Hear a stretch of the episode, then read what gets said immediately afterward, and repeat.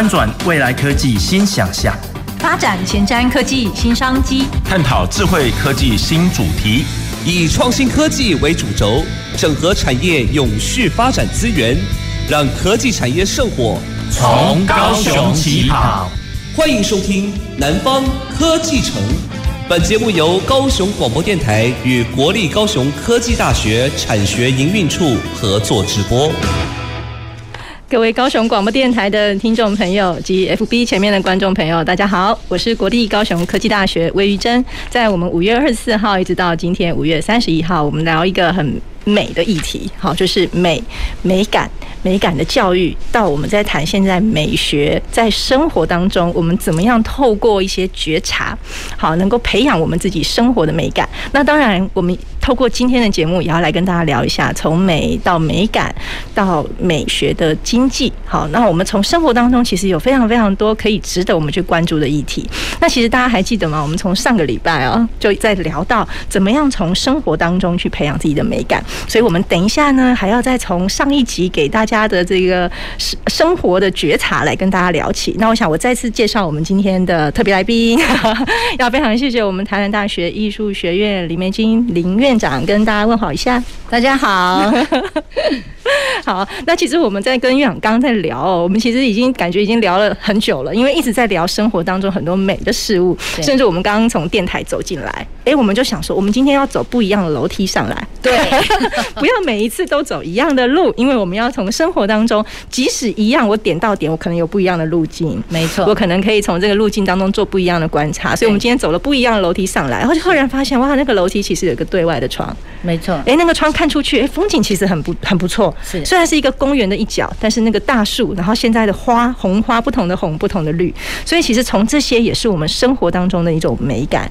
好，那我想要请院长先来帮我们回顾一下，我们上礼拜哦，要紧要接着快要节目的尾声，所以我们跟听众朋友聊了一下，我们如何从生活当中去培养美感跟觉察。那我们来回顾一下，举一些例子好不好？可以，可以，好呀。Yeah. 那呃，上一次你问到我，就是说，那我们一般人怎么样从生活当中来去培养这种呃美感的能力哈？是。那呢，我的回应就是说，其实美感它是一种习惯，然后它也是一种对于待事物、看待事物的一个态度哈。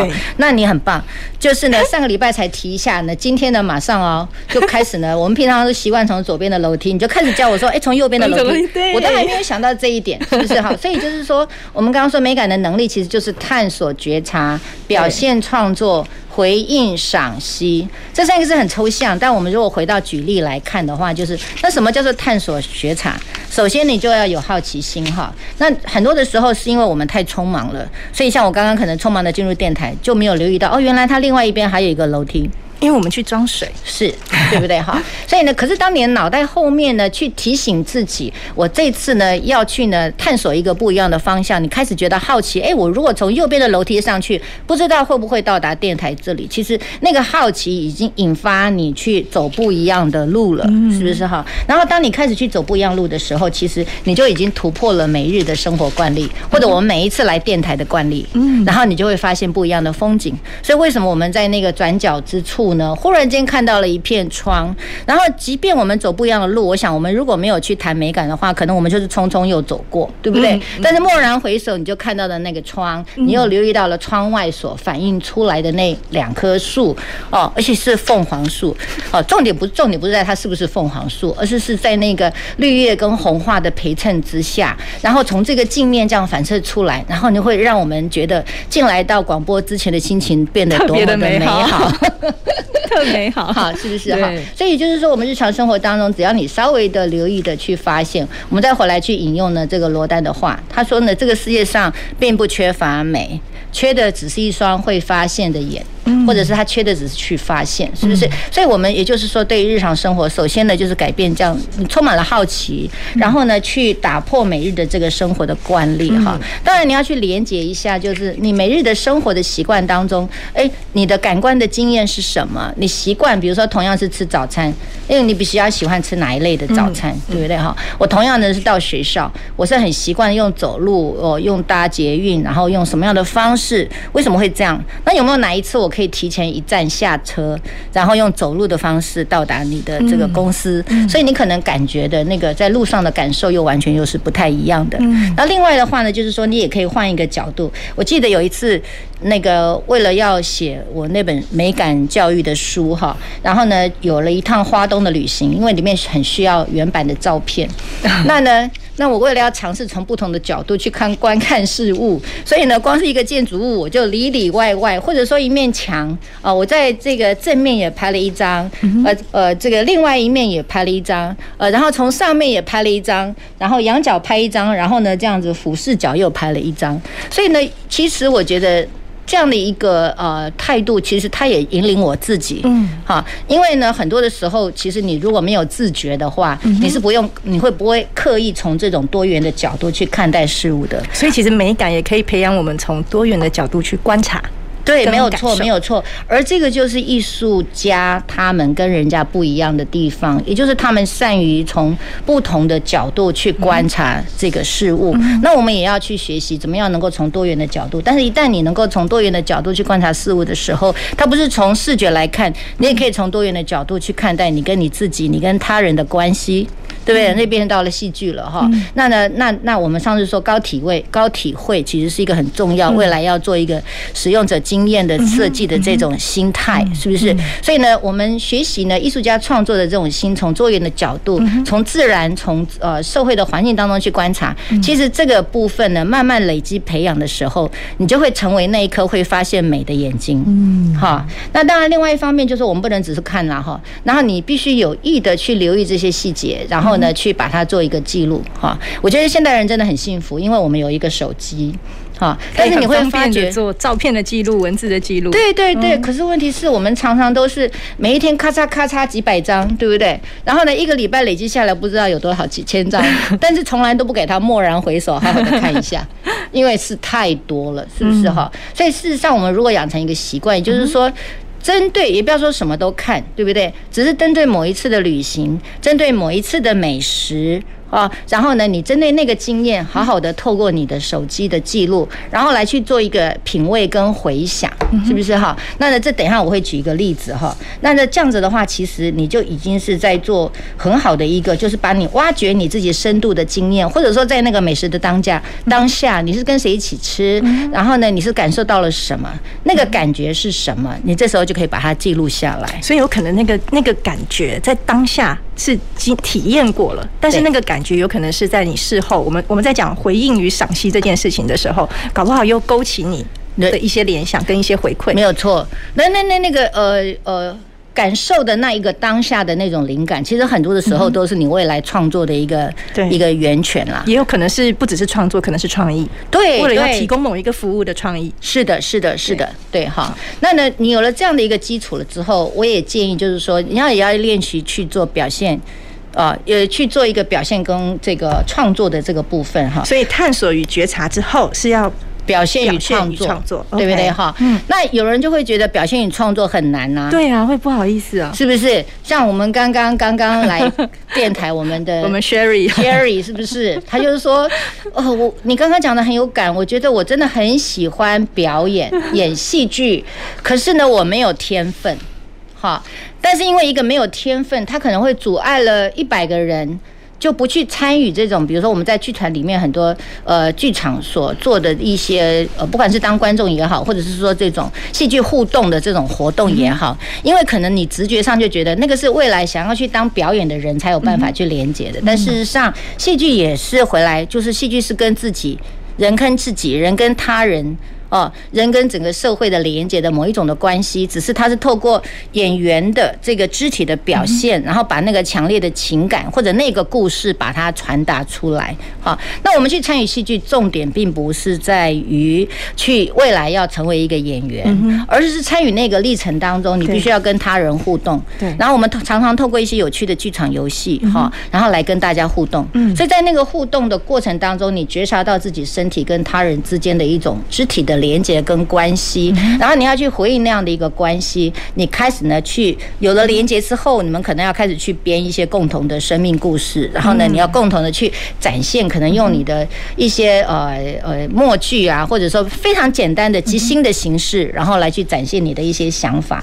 我觉得像这种都是非常容易，然后去可以去做的。当然，刚刚说参与剧团，呃，就是这些活动是需要去呃有一个地方可以去有人带领的啦。但我觉得我们刚刚回到生活，对不对？对，我们生活怎怎么样也可以有戏剧，或者是我们在讲培养自己肢体呢？对对对，你刚刚说戏剧啊、肢体啊，哈，那要稍微要也有人引导，或者在学校里面。但我想要往前讲一点，就是我觉得比较容易的，反而是我们的美食啊。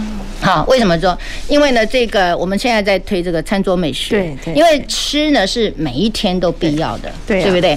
但是你怎么样吃的好，吃的有感觉，对，那就是你自己可以去营造的，对。好，那呢，所以我举这样的一个例子，就是说，比如说这个餐桌美学里面，我们从前面刚刚说观察与觉觉察与这个探索的话，你就是从你吃餐厅的经验，对不对？你去餐厅里面，很多的餐厅它都有某一种的主题，然后它端上来的时候，我们常常都是又是手机就拍一下，手机先吃，对，手机先吃，对不对？然后接着你就想那种感觉分享给你的好朋友，是。其实那种分享感觉的联系，它已经就已经是在这个美感感的范围里面了。那只是说，你如果再进一步的用比较理性的这个脑袋去做一些思考的话，你就会发觉，其实那是一种视觉的食物的摆盘。它可能是因为它的颜色吗？绿色加黄色加红色，为什么同样是一道沙拉？对不对？我们在家里看起来就是杂烩，然后人家摆起来 看起来就是一幅画，对不对？那我们可以把它观察，然后咔嚓起来。我们回家的时候也可以来试试看，把那样的经会经验带回自己的家里。对对对，把那样的一个经验，然后你看，你可能再去联想一下，在在餐厅里面，它除了这个呃食物之外，摆盘它还包含了这个你的杯盘的这些用具器具，甚至于你的餐垫，甚至于你的餐桌，然后甚至于是到整体的这空间所营造出来的气氛，甚至有时候还有音乐，甚至于还有一些什么样的主题，所以让你能够，甚至于是那个。食物所带给你的一种质地的感受，所以它都会给你一种很多不一样的这种经验。那我们怎么样能够从观察觉察里面，然后回来自己在你家里的创意料理里面？现在我们都宅在家嘛，对不对？哦，可以从很简单的沙拉盘开始，是不是哈？然后很简单的一些呃摆桌啊，哦，然后来去。做这个就是一种创作啊，所以没有人说创作表现，他一定是要去画油画、学水彩啊，或者是说，比如说我想插花，好像就对，一定要我要有一个。一定要到某某个地方我才能做，其实对对，我一定要学什么流派我才能插花，对，对不对？呃，那个你就是去买买一束花回来，然后就有一个盆子，然后就依你自己的感觉，对不对？然后把它剪一剪，上下左后前后，其实它是一种练习。然后你慢慢凭你的直觉，然后呢，常常做，常常做，做了之后怎么样？你如果觉得。哎，还需要有些什么精进，你就去按 YouTube。现在有很多自学的 自学嘛，对不对？你就可以自己学啊，就是一个人玩好玩，就跟家人、跟朋友一起玩，对，对不对？呼朋引伴，或者是说你你接着的话再进一步，你就再去参加一些专业的一些学习，是不是？所以就从自己，如果从觉察开始，然后呢，找到志同道道合的伙伴，其实就也是一种呃美感的分享，美感经验的累积。对，美感经验的累积，而且从自己开始。为什么要从自己开始？因为其实我们就是想要突破某一种的一种框架，嗯嗯，好，因为你常常问题，呃，我们连接到的美感就是要直接连到艺术，对，就是专业的一种表现，对。所以，当你如果学到了什么样的流派的时候，你可能从那个进入开始，你就是觉得哇，这个是很专业，我一定要跟他一样才能够插花，我一定要跟那样一样，我才能够好像。做好一盘沙拉或者一种美的宴饗，是不是？那一旦有这样的一个心理放在那里的时候，你就会有两个部分，一个就是说没办法常常做，因为好像每次做都会觉得一定要有某一种的，好像到那里我才能做。对对对对对，干脆那么忙哪有时间做？对呀，对不对？还要要等到我学会了再来做。对呀，对不对？不做了。那那另外第二个心态就是觉得是说我可能没这个 talent，对不对？第三种的话就是是说我一定要跟他一样。那你就少了自己的这种自由流派，对自己这一派。那如果我们认为美感的生活是带给人慢慢的逐渐养成你自己的形式的生活的风格，或者说你自己呃美感的创意，嗯，那事实上从自己开始，我觉得那是最好的方向。嗯，好，你只要准备好一些简单的素材，你就可以开始了，对不对？因为那个美主要是要连到的是感。对不对？我们在秋天的时候要做什么样的摆盘？春天的时候是不是要放几朵什么样的花？对不对？那你可以自己去想啊，嗯、对不对？没有对，没有错。就像上一次我们讲的，嗯、美感其实是它是没有标准的，嗯，对不对？哈，所以还记得吗？我们在上一次啊，我要帮大家回顾一下。我我还特别要把它写下来，因为上个礼拜我们在呃节目快要到尾声的时候呢，我们呃美军院长跟大家培养哦，怎么样从生活去培养自己的美感，然后串联到呃视觉、听觉、感官。好，那有几句话我觉得讲的很棒，其实都是呼应刚才啊，探索与觉察、表现与创作，还有回应与赏析哦。那帮听众朋友回顾一下，就是其实我们在日常生活里面，当然第一个嘛，我们觉察自己美感的经验这件事情。所以刚刚院长提到，我们觉察自己美感的经验，然后呢，我们要怎么突破自己的生活的惯例？对，好，突破一下你生活的惯例，走不一样的路，尝试一下不一样的事情，然后再来要把注意力去观看事物，发掘它细微的变化。对，好，发掘细微的变化之后，我觉得有一个动作就是练习回顾感官的经验细节。没错，我觉得这句话我回去反复的听了好几次，真的，真的，就是高才优等生。因为我们用用功，像我就是以前从小就觉得自己不是很有创意。哦，对，但是我又觉得创意其实是一个感觉好像它是天生的东西。可是其实我们现在在各行各业，大家都讲创意，大家都讲要创新，可是怎么来？我不能，我不是永远都去模仿别人，所以我要怎么从自己去培养？那我觉得这就是我们为什么想要在南方科技城的一个这个节目里面跟大家聊串联不同的产业或经济模式，一个很很很本质的东西。但是怎么去培养起，就是这个美。对对，所以刚刚院长聊到，就是说。从刚刚那样生活的经验延伸下来，我们能不能帮我们听众朋友举一下例子？好，就是美学经济有里面很多不同的情感元素嘛。是，刚刚提到有听觉啊、视觉啊、感官啊，我们一样要来帮听众朋友举个例子，好不好？哦哦哦，OK，好好好呀。Yeah, 因为呢，还是要美感的部分有听起来有点抽象，所以我们要回来具体的是，它其实就是如果具象的表现的话，它最主要的部分，第一个一定是我们常说的是视觉艺术，对啊，也就是从眼睛看到到的开始，因为它是占了我们所有感官里的七十趴，看。对不对？所以你刚刚不管是餐桌美学也好，或者是说是拍照这个呃手机的拍照影像也好，你会发觉几乎好像都是从眼睛出来的，嗯，对不对哈？所以那我们眼睛所看到的是什么？最清楚的当然就是色彩，是不是哈？就是这也是呢，在呃视觉艺术的元素当中很基本的，就是我们常有人在谈色彩学哦。当然不要听了色彩学，等下去学色彩学，翻书看，对不对哈？你其实从日常的生活当中很多的色彩之间的这个。搭配，你就有需要再去看，对不对哈？但基本上你从你的直觉里面去搭配色彩，是不是点线面，然后就是变成了。线条是不是？嗯、然后呢，形状、形式，然后它就变成了某一种的有韵律的组合。嗯，然后当它进入到牵扯到设计的时候，它可能就到了什么类似像对比、对称、均衡，然后呢，反复的韵律，或者是有一些特殊的设计的形式哦。那这里就会越来越走向这个呃视觉艺术的这一些元素的这个表现的面向。但事实上，我这样讲起来好像。一连串的专有名词、术语，但事实上也是不是很难。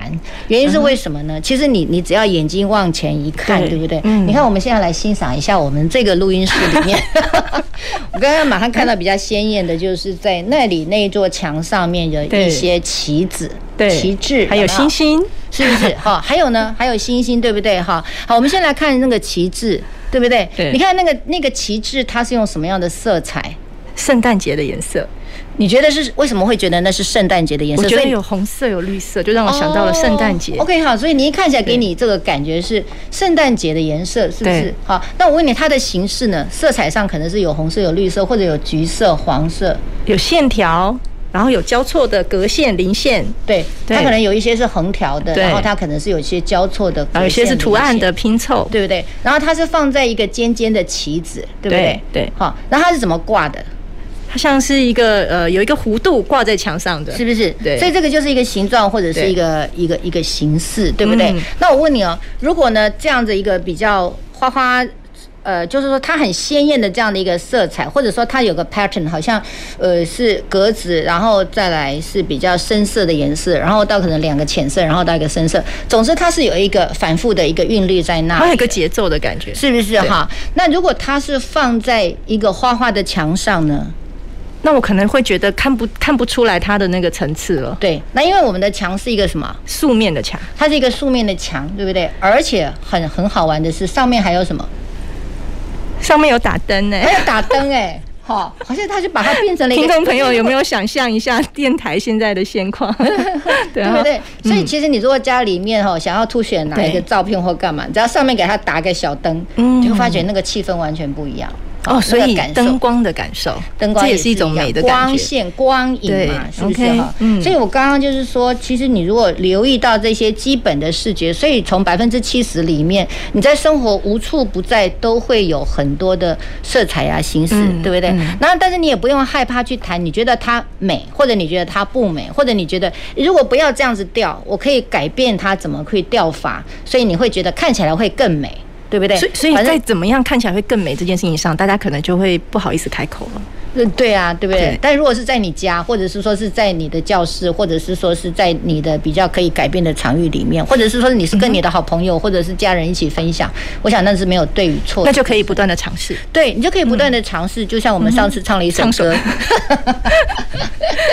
其实美是需要练习的，还是一样，你对色彩的觉察，对于形式，对于这个不同的 pattern 的组合，对，对不对？排列啊，那甚至于是说我们。到后来就是说，等一下我会谈的，就是说这个所谓的就是经济美学，就是在生活当中，我们现在已经不需要就是直接进入到博物馆才能够看到这些美。是啊，这个也是透过科技哦。是是是是是，所以我们在很多生活的面向都能够看得到。所以我觉得你怎么去留意这些数呃，就是这些元素是重要的。那倒回来就是说，我们刚刚说除了视觉之外，其实听觉跟音乐也是我们呃常常第二个很重要的表现元素。对，因为上课下课就是会有听到钟声。懂，对。啊，没有错哈。那呢，嗯，那这个听觉的元素呢，我觉得有时候我们往往会忽略了，就以为听觉音乐就一定要连到类似像钢琴啊，对，古典啊，提琴啊，啊，就是不好意思，我喝个水啊，古典音乐啊，或者是各式各样的哈，所以大家可能会觉得说，听到声音的时候，哎，要怎么去欣赏那个声音？应该这么说，我们要怎么去欣赏那个声音？你怎么去欣赏那个声音，或者甚至是怎么去表现那个声音？嗯，嗯，但是因为我们都会觉得。我们又不会拉提琴，也不会弹钢琴，所以这样子好像这个声音就与我们无缘，音乐与我们无缘，唯一顶多就是放音乐然后来听，听，对不对？对，古典音乐也不太敢听，因为呢，听不，很多人啦会这么认为，所以他可能他如果不习惯，他觉得古典音乐好像要了解音乐史再来听，对不对？对，所以很多人就是听流行音乐，就是这是所谓的大众文化，这样没有什么不好。嗯，但是问题是它的背后可能显示出的是一种类似像是社会的阶级，或者是高，又是变成到。高雅艺术跟通俗艺术的中间的一个很大的一个断裂，那以至于让很多一般的人他是没有办法去踏入到所谓音乐的这个艺术的这个层次。但是你如果回到它的本质来看，其实音乐它不外乎是一种时间的艺术，也就是把一种连续性的一个一个时间，然后把它切割成不同的节奏，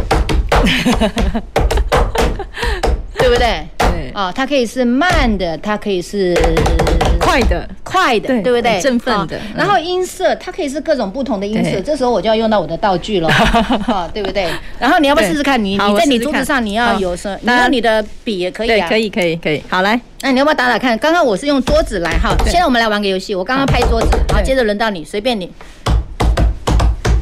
好，你你找一个不一样的材质，用同样的韵律来拍拍看。OK，好，刚刚你是咚咚咚咚咚咚，嗯，还有回音呢，哎啊，你再换，你再换另外一个，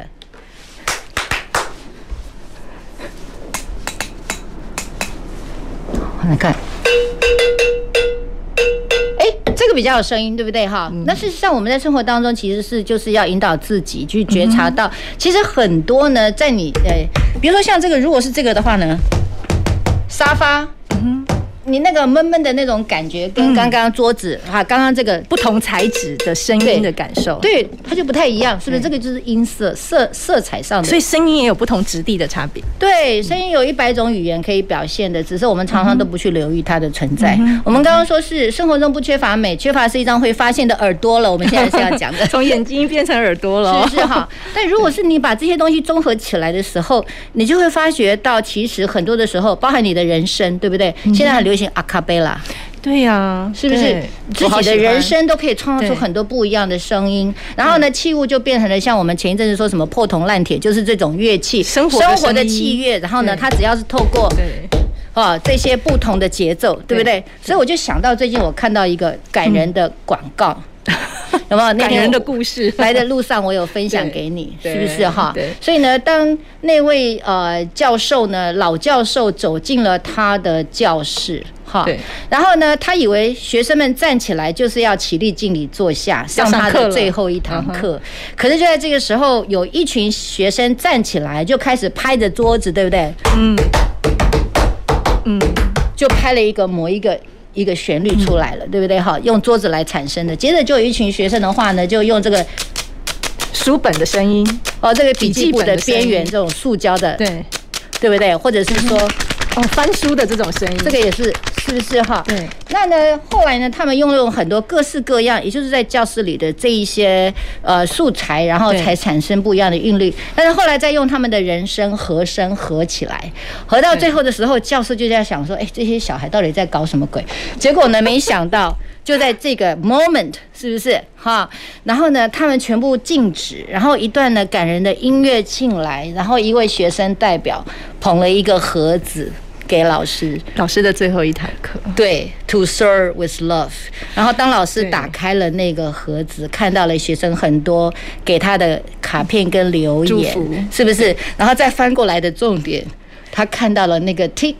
踢踏的那只手表，这个时候那个感动 哈就出来了。然后最后那个影片其实是跳出一个画面出来，对，就是这是某这其实是一个真实的影片啦。哈，但是呢，其实它也让我们联想到一个真实的故事，是，这也是有很有创意，而且是从生活的创意来。对，他其实是在卖那个手表，但是呢，从头到尾你都感受到那个充满了那个创意的声音。但是我会觉得这个是非常有创意的原因，是因为我们通常在拍一些广告或者做什么。他很习惯都是用视觉的元素进来，对。但是我想，因为呢，它是手表，这是我猜的啦，哈，所以它是从踢踏踢踏，从那个声音去发现啊。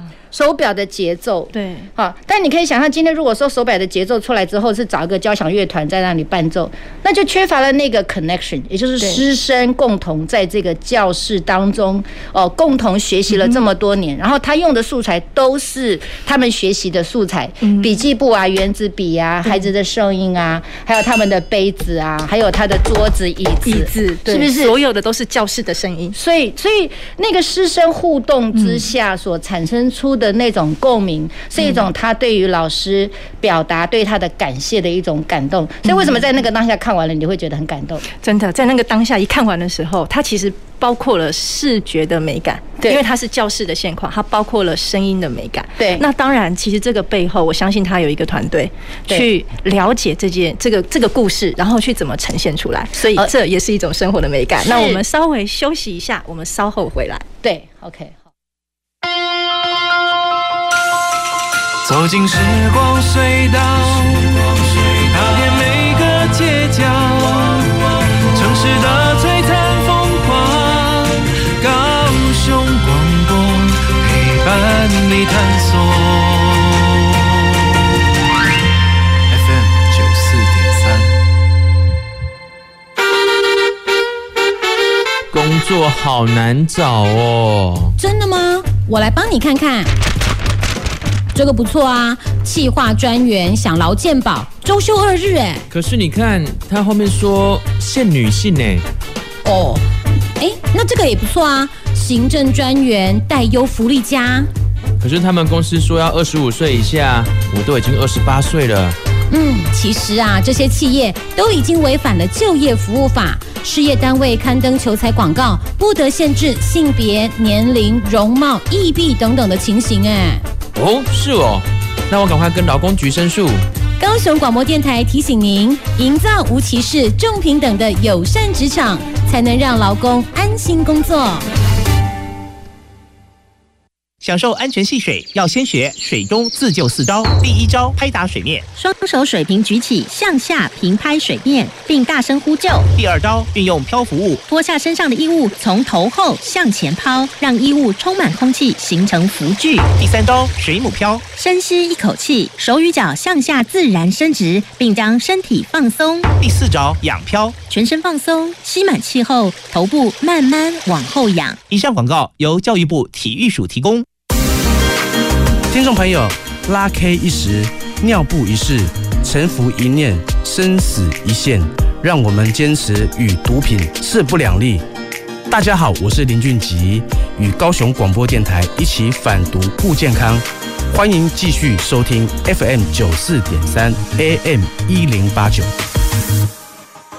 我是陈建仁。Omicron 病毒株传染力极高，但多数传染者都是轻症或无症状，这是危机也是转机。施打三剂疫苗可以减少死亡率超过百分之八十五，高危险群还要再打第四剂。有症状的人一定要早期检查。政府已备足医疗能量，让有需要的病人得到妥善照顾，度过这波疫情，台湾就能迎向正常生活。有政府，请安心。以上广告由行政院与机关署提供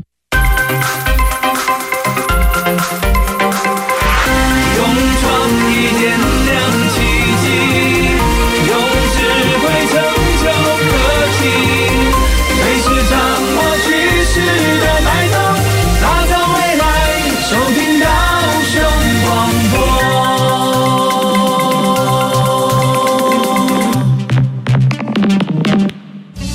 前瞻的，未来的，您现在所收听的是提供您最多科技产业新知的南方科技城。各位高雄广播电台的听众朋友及 FB 前面的观众朋友，大家好，我是国立高雄科技大学魏玉珍。今天五月三十一号，我们好高兴哦，今天要继续聊美感这个议题，聊起来整个心情都很愉悦，因为 从要聊这个美感的议题哦，我想了好久，因为我们在谈科技，我们高雄也在发展很多各式各样不同的呃科技的议题，然后科技在产业的应用。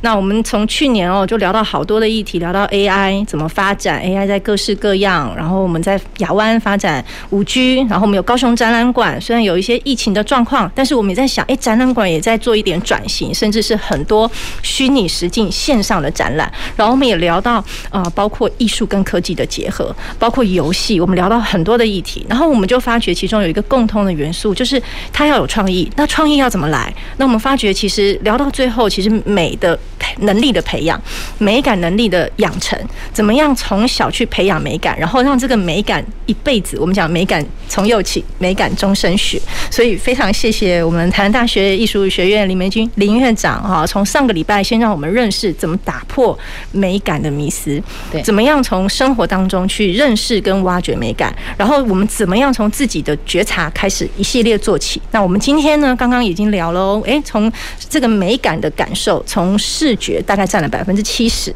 对，然后我们有听觉。接下来还有一个很重要的，嗯哼，是那呢？这个我们刚刚说听觉、视觉、听觉是两个主要的这个呃 resource，或者是我们去感受外在世界或者表现的一种媒介之外，当然我觉得很重要，还有一个是身体的动觉。那这个是我们东方人，尤其是像我们台湾的学生们最最难或者最比较不会有 教室里面最不好，学生们最不好意思的动作就是举手。呃，对啊，除了举手之外，身体也不能乱动。这是老师把我们把我们这样子框起来，框起来了。原因是，你看我每次照相的时候，对不对？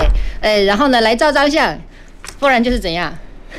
耶，啊，不然就是。赞哈！我每次都是等到那两个口令之后说好，今天做一个你最有感觉的什么动作，是不是？我们上次就做了这样动作做结论。那后来我们就回来讲到身体的动觉。对。那但是我觉得这个是最需要培养。事实上，你刚刚谈到的，不管是虚拟实境也好，AR、VR，它很多的时候都是一种互动性的一种体验。是。而那个互动的体验，它其实是跟你的整个身体是联动的。是啊。我们刚刚从音乐、音律，然后到你身体对它的一种回应，那你的身体。其实是需要去被训练，然后又回来到，也就是先从觉察跟发现开始。对对，所以你如果留意的话。对，那呢，你就可以先从呢去去观察，从镜子里面，然后或者是说呢找到一个人，对不对？你现在要跟我玩一下游戏？好啊，好啊，大家想象一下，我用表达的，哎，对，好，我们要来玩一个我们在剧场里面常玩的，叫做镜子的游戏。镜子的游戏，你有照过镜子吧？有有。所以呢，就是呢，你当了，我当主人，对，然后呢，你当我的镜子。我现在是梅军院长的镜子。对，所以呢，等一下的话呢，我呢手怎么动，或者我的身体怎么动，对，那你就要跟着我动。好，那我可以为了让听众朋友有想象力，我可以用口头说吗？那可以啊。同时训练我的肢体。跟我的表达，表达 很棒哦，太厉害了，好难。动觉跟你的言语的表达，来来，我们几秒钟试一下，好好来试试看。好好，我我是镜子，我举起了我的右手，我的主人举起了右手，然后画了一个圆，然后呢，我又往上，然后感觉好像掉落到地面上了，然后好像我我两只手捧了东西往上。然后好像海浪又缩回来，OK，好像是在抓东西。我的主人好像在抓东西的手势，然后再丢出去，OK。所以我现在很很忙，最忙的主持人呢？啊，觉察的训练觉察力。那我们刚刚其实这个也是，呃，就是我们在这个呃剧场里面，我们常常，我想舞蹈也是一样，就是说你一开始的一些基础的训练，就是说唤起你身体的一些觉察。首先的话呢，呃，你跟别人的关系之间，然后从这个模仿。是吧？对对，然后呢，从觉察它是怎么动的，然后你也跟着动，从那个动里面呢，你去感受，然后去连接，然后去想象。就像你刚刚说，好像是海浪，然后接着又说是怎么样，对不对？对。其实我我可能在表现的时候只是一个直觉的反应，但是你把它诠释为可能是一个海浪的动作，是不是哈？我觉得这些都是一些连接到你的，透过你的身体所引发出来的某一种的表现跟想象。那呢，这个练习其实是可以常做。然后另外还有就是说有另外。还有一个部分，我们也可以常常做的，就是呢，这个比如说，呃，要引导呢学生呢去运用觉察身体很多的地方都可以表现同样一件事情。嗯、比如说，如果我们谈说一棵树，对，你们怎么表现一棵树？怎么表现一棵树啊？啊，这个好难哦，很难用言语表达。我每次演讲的时候，对对对对对，学生就是这样，对不对？好，把那个手呢这样不是这样举起来，一个 V 字形哦，或者不然就是这样子呢。这样对不对？对，好像是那个某某人寿的一棵树，是不是 大树？对对对，嗯。可是你如果真的在自然当中，我们刚刚说视觉上，你如果有观察的话，你会发觉树呢其实是千姿百媚，它可能是倒着的，它可能是歪斜的，它可能是头探出来，它可能从哪里挤出来的，对，它可以从前面、从后面、从各个方向，甚至于它有时候脚是抬上来的，对，然后它的头是弯的，所以就是说，透过光是一个树的 image，可是当你呢引导学生，你。就是用手做成一棵树，好，那你下次用脚变成一棵树，你用你的手跟你的脚同时变成一棵什么样的树？你跟另外一个人结合起来变成一棵树，嗯，自己，然后嗯，跟别人，他就会透过肢体，然后去表现到说，还有你要变成一棵矮矮的树，变成一棵高高的树，你要变成树丛的树，你要变成是一个呃这个充满了荆棘的什么样的树？所以你要给他一些描述，所以呢，从那个描述当中的话，他去练习他自己身体的不同的部位可以表。现那棵树，然后呢，他练习不同的姿态，他可能是高姿态、中姿态、低姿态。但是他学习那样的一个部分，其实是在觉察他自己的身体，也就是他要突破一个框架，就是每一次呢想一件事情。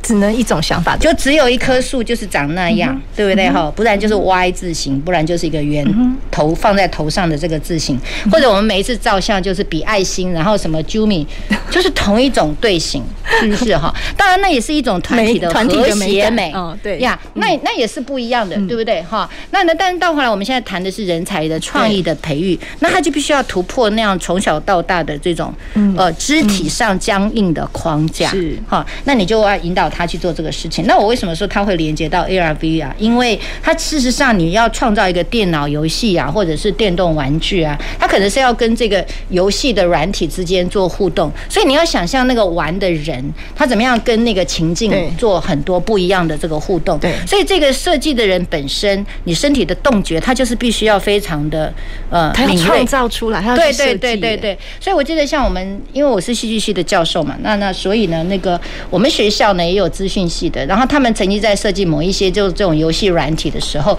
他是 hire 我们的学生哦，然后去当他们的替身。对，那就是因为我们的学生他们的肢体比较很丰富，丰富，然后非常有弹性。这也是一个跨领域的，所以他要去找他做一个 prototype，然后呢，去把它当成是模拟的那个人，然后去做这些事情。所以那这样也是一个跨域合作的方法。是，当然倒过来就是说，如果那个设计软体的这个人他也有这样的一种感觉的时候，那我想他们在合作起来，不管在沟通上，或者是说在，或者他自己会做，他就不用假手他人，他更能想象这个游戏设计出来要运用这个游戏来玩的人，那个场景长什么样？对对对，那你讲到场景 AR VR，我们又要进入到另外一个媒介，那就是戏剧的媒介。所以其实光是从从我们刚刚讲视觉，从听觉到这个叫动作动觉，肢肢肢体身体的表现，所以其实有很多的产业是结合着这种五感。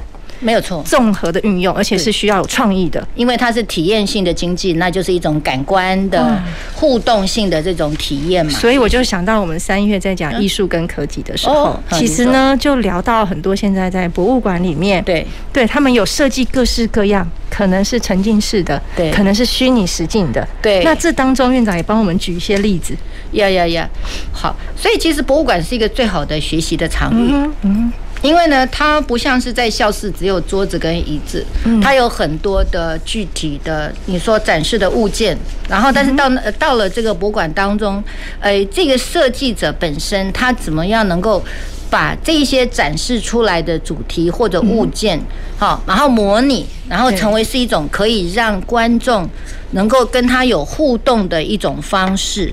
好，那这样子的话呢，观众再去参与这些博物馆的一些作品也好，或者说他的一些相关的主题也好，他就会有很多的感动，然后呢，很多的联联系。不然的话呢，你看很多人去博物馆，大概就是走马看花，然后看到最后都会。有一个字叫做什么 museum fatigue，就是呢，你就昏倒了，这样就是因为太累了，对不对？但你会发觉，如果说是有人在旁边跟你做重点式的导览，对，然后如果再有这种虚拟的参与性的这种，好像把你带到那个情境里，对对对，你带到那个情境当中，对。不对？比如说像呃前一阵子那个范谷的那个画，是不是。哈？然后呢，他可以戴上一个那个 VR 的那样，就是说一个那个眼镜，然后你可以。可以进入到他的画中，你感觉到他那个堆叠出来，那个不知道是多少的颜色的分析，他把它放大放大，然后你去感受到进入梵谷的他的画里面的那种感觉，是不是这种沉浸式的体验？但是到后来你想设计这样的一个人，他不仅只是要了解梵谷的背景，了解梵谷的画，了解那个色彩的当中的表现。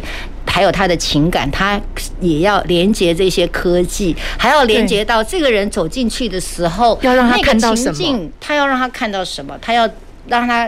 看到什么之后，连接到什么样的情感？当然是要连接到最好是当初创作者他的那样的一个强烈的那样的一种情感，然后所产生出来对于这幅画的一种共感，或者说有他自己的诠释啊，那就是呃，这个设计者本身是必须要去处理的。那当然呢，我觉得除了是设计者，其实在这个整个博物馆，我们去看展览的过程，那个利害关系人是很多的嘛。我我博物馆的经营者，我这个是博物馆，我要怎么样给人家展览的这个设计者，我们去到展览现场。我们是来看展览的人，如果我们自己的美感有平时就去养成的话，或许我们真的到那个现场，我们感受的又不一样哦。没有错，没有错，对，因为你自己本身的觉察力就已经是很够了，对不对？所以那样的一个啊体验，可以让你更更跟这个博物馆所要展出的这样的一个主题是有更深刻的连接。嗯呀，是，所以不只是说设计者培养这个能力。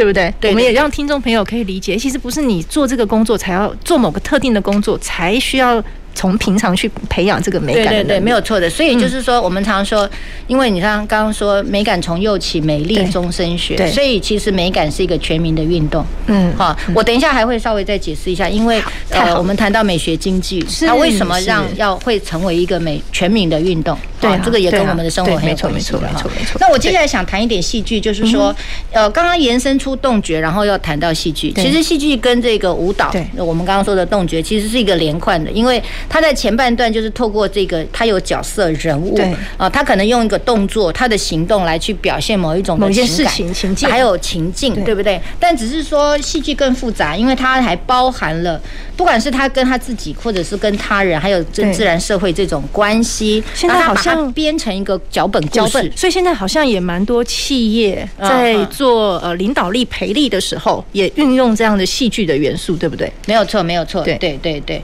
因为呢，那个呃戏剧的前半段当然也是一样，先是从他的身体的一种培养，所以呢，然后从他的创意跟想法，就是他有那个感受，只是他怎么样用他的肢体表达出来。但是为什么这很重要呢？是因为我们通常有表达感受，你不见得能够说得出来。对呀，但是你如果你你你直接用你的身体表现的时候，body language，body language 就是非常，就是就是说它是一种直觉的反应，然后它非常的具体。嗯嗯，好，那那这样的一种具体的方式的话，其实是也是在我们的生活当中的。那只是是说我们常常，比如说像你很生气的时候，你当然就会拳头。拳头就出来了，对不对？很开心的时候就会这样。是啊是啊，其实我们有很多的 body language，只是你不去留意，对不对？哈，那在人跟人生活当中，那其实这个所谓的刚刚说突破自我的这种身体的框架，然后跟他人的合作，嗯，然后透过像刚刚这种声音啦，哦，或者是说是一些口语的这即兴的这种训练，它是可以让一个团队，可能是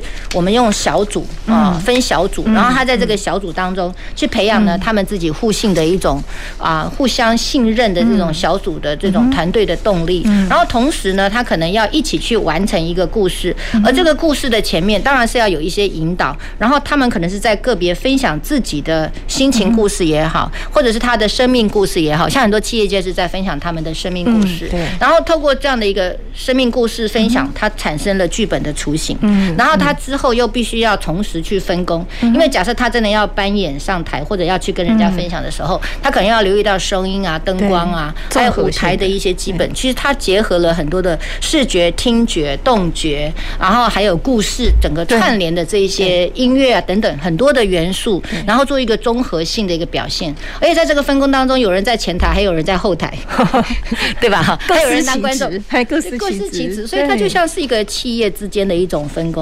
而且你会发觉呢，因为那个分享的故事是透过他们脑力激荡，然后团队之间可能不同的片段的生命经验组合成了一个新的故事，所以大家在那个三五天的这个集训当中呢，会产生很多亲密的连结，而那个情感的交流跟生命的联动，我想那个就是戏剧让人感动的地方。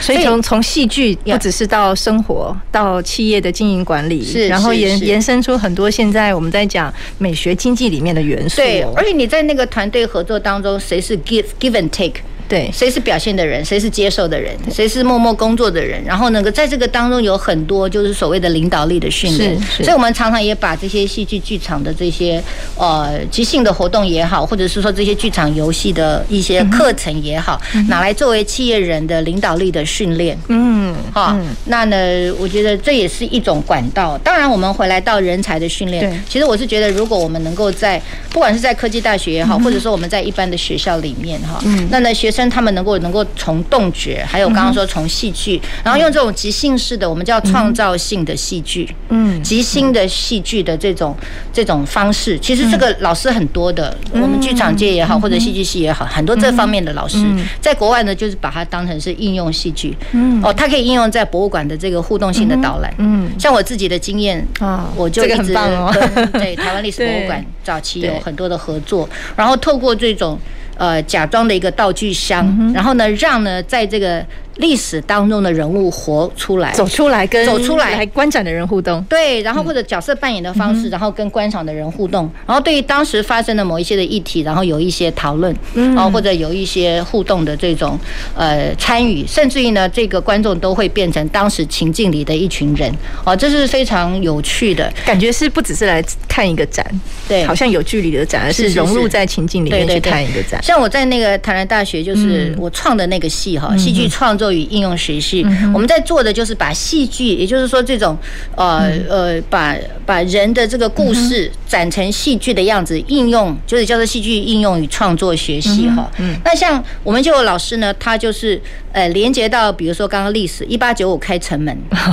好，然后呢，我们虽然是一出戏，但是我们叫做 TIE（Theater in Education），就是说，呃，教习剧场，就是我们一面演，然后在某个当下，我会发给观众的一个帽子。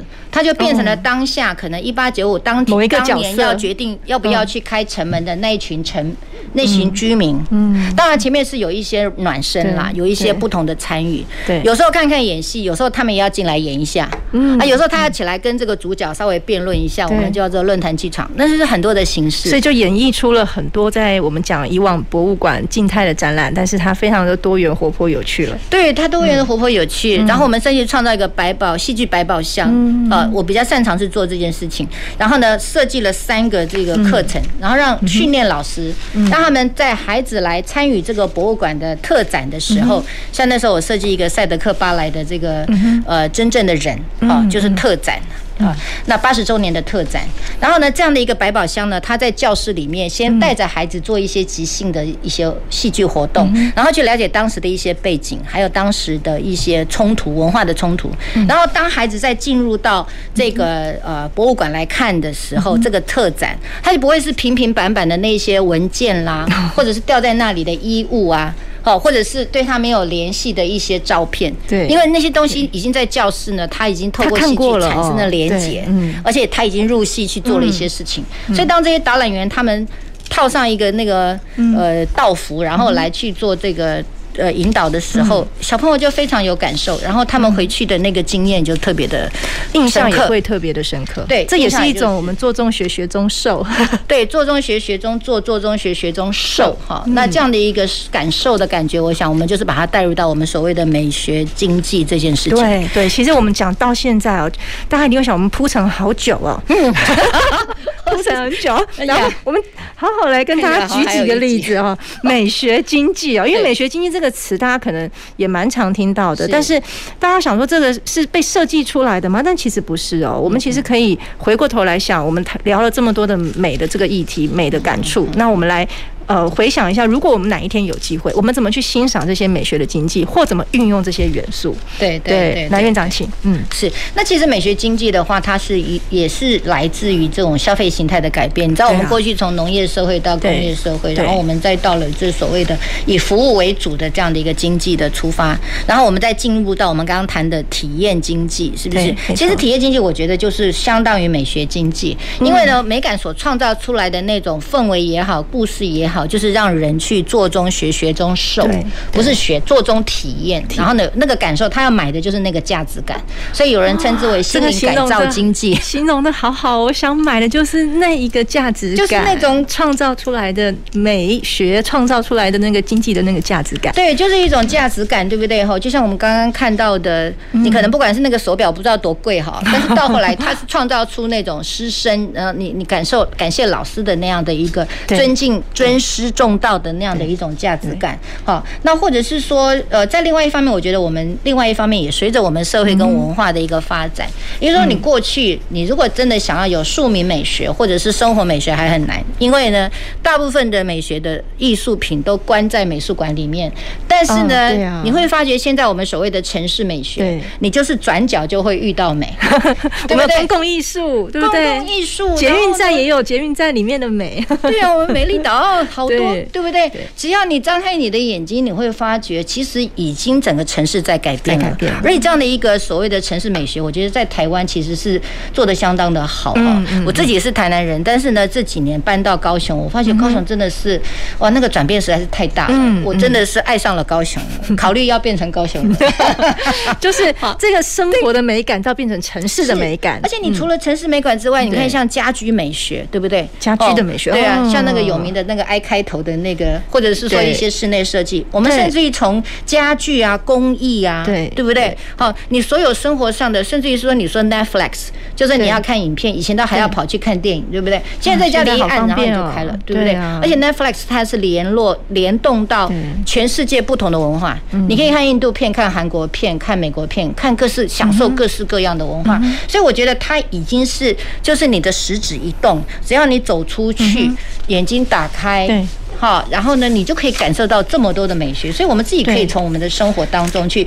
提升我们自己对美的这种体验。所以以前可能还觉得说我要从觉察做起不是那么容易，但是其实现在触手可及啊。是是是，然后再加上这几年，就是说我们对于这种呃，不管是美感事物的普及，或者我们的政府也是大力推动这个文化产业、创意是是产业啊，像我们高科大的活动，哎，对，创新创业中心，也就是这样的一个背景，对不对？好，而且透过呢，我为什么要特别是展美学，因为我们刚刚谈到艺术呢，它是有它的元素的，我们称之为一种表现性、表征式的符码 （symbolic）。所以其实符号有符号的美，对，符号有符号的美。所以像色彩，举例 Tiffany Blue 啊，对啊，优雅、高贵。我们刚刚在聊的时候，就有人觉得那个为什么一想到 Tiffany Blue，给你什么样的感受跟联想？嗯，就是这种。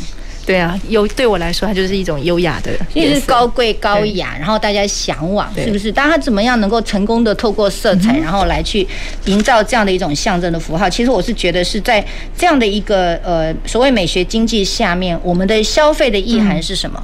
就是说，它对我们来讲是怎么样，我们能够连接到一种生活的理理念，或者是说我透过买了这样东西，它产生了某一种的生活的风格，嗯，或者呢，我产生出一种什么样想象的生活的空间，然后它成为我的一个标识，或者我的一种认同的代表。